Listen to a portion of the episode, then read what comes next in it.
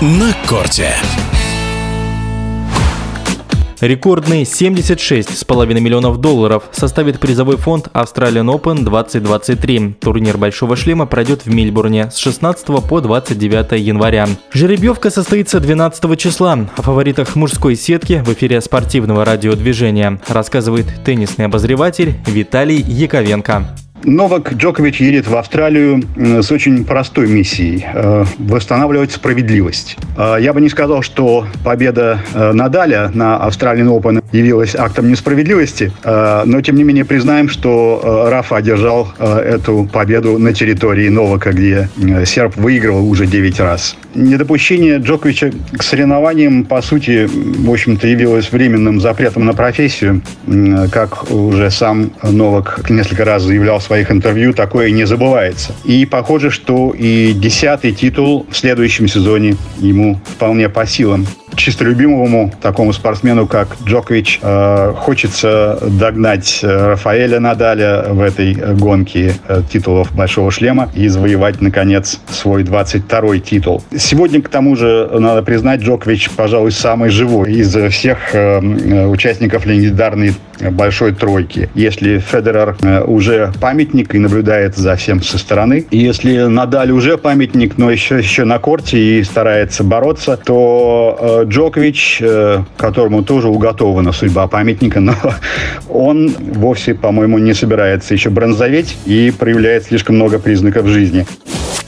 Э, трудно применить э, к 26-летнему Медведеву такой привычный штамп, у него все еще впереди. Э, он уже был первым в мире, за его плечами уже победа на одном из турниров Большого шлема. В 2021 году он выиграл US Open. Понятно, что вопрос лишь в том, сможет ли Даниил снова войти в свою зону комфорта, когда спят его внутренние демоны, когда он лишь под властью своей уверенности, веры в успех, когда все вокруг Э, за и не вопреки. Наверное, сам э, Даня вряд ли может сказать, когда это может произойти, но именно в Австралии это может произойти э, скорее всего, потому что именно в Мельбурне перед австралийской публикой ему играть очень комфортно. Здесь и его любимый хард. Это, в конце концов, опыт двух финалов подряд. Как говорится, здесь Бог Троиц любит. А, но в этом сезоне Дани будет все-таки сложнее, чем раньше. Э, ну, во-первых, э, в спор за титул вступят уже оба гиганта. Это Новак и Рафа. Во-вторых, э, вернулись старые знакомые, которые далеко не облегчают жизнь, турнирную жизнь Медведева. Это Александр Зверев и австриец Доминик Тим. И, наконец, появился новый игрок, всего лишь за один сезон практически перекроивший весь теннисный миропорядок. Ну, а о нем мы скажем еще немножко немножко позже.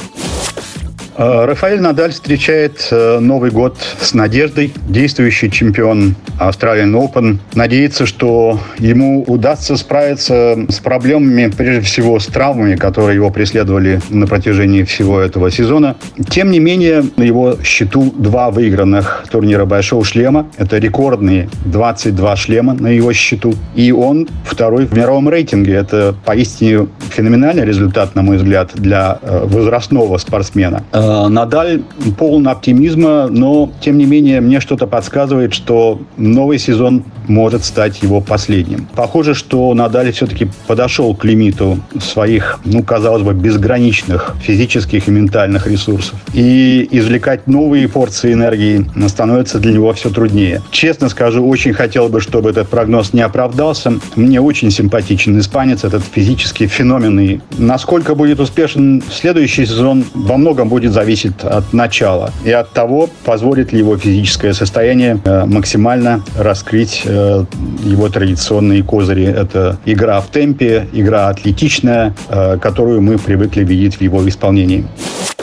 Э, говоря о следующем сезоне, конечно, мы не можем умолчать о таком феномене, как Алькарас. Это, конечно же, не шальная комета, чиркнувшая по небу. Это большой талант, это явление, которое пришло надолго. Э, в 19 лет самый молодой лидер в истории мирового рейтинга. Он показал, на что он способен, победив на открытом чемпионате США. Техничный, быстрый, резкий, атлетичный, хорошо думающий на корте, яркий, свежий. Но много очень эпитетов приходит на ум, когда видишь э, игру в его исполнении. Но многое в этом году было, как мне кажется, им достигнуто на э, сильном порыве, на кураже. Э, следующий сезон будет для него, конечно, сложнее. Это будет время, когда он будет подтверждать свой статус. Собственно, об этом он сам сказал в одном из интервью. Если в этом сезоне он был охотником, то в следующем уже он сам становится мишенью. А это очень большая такая психологическая переустановка.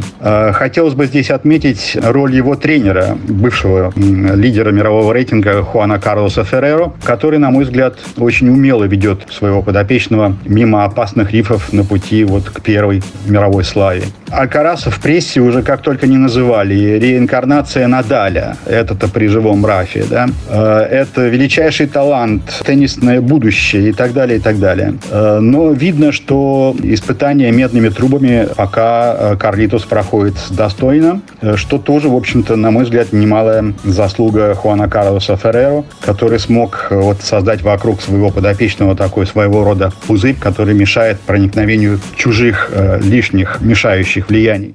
В эфире спортивного радиодвижения был теннисный обозреватель Виталий Яковенко. Напомню, Australian Open 2023 пройдет в Мельбурне с 16 по 29 января. На корте.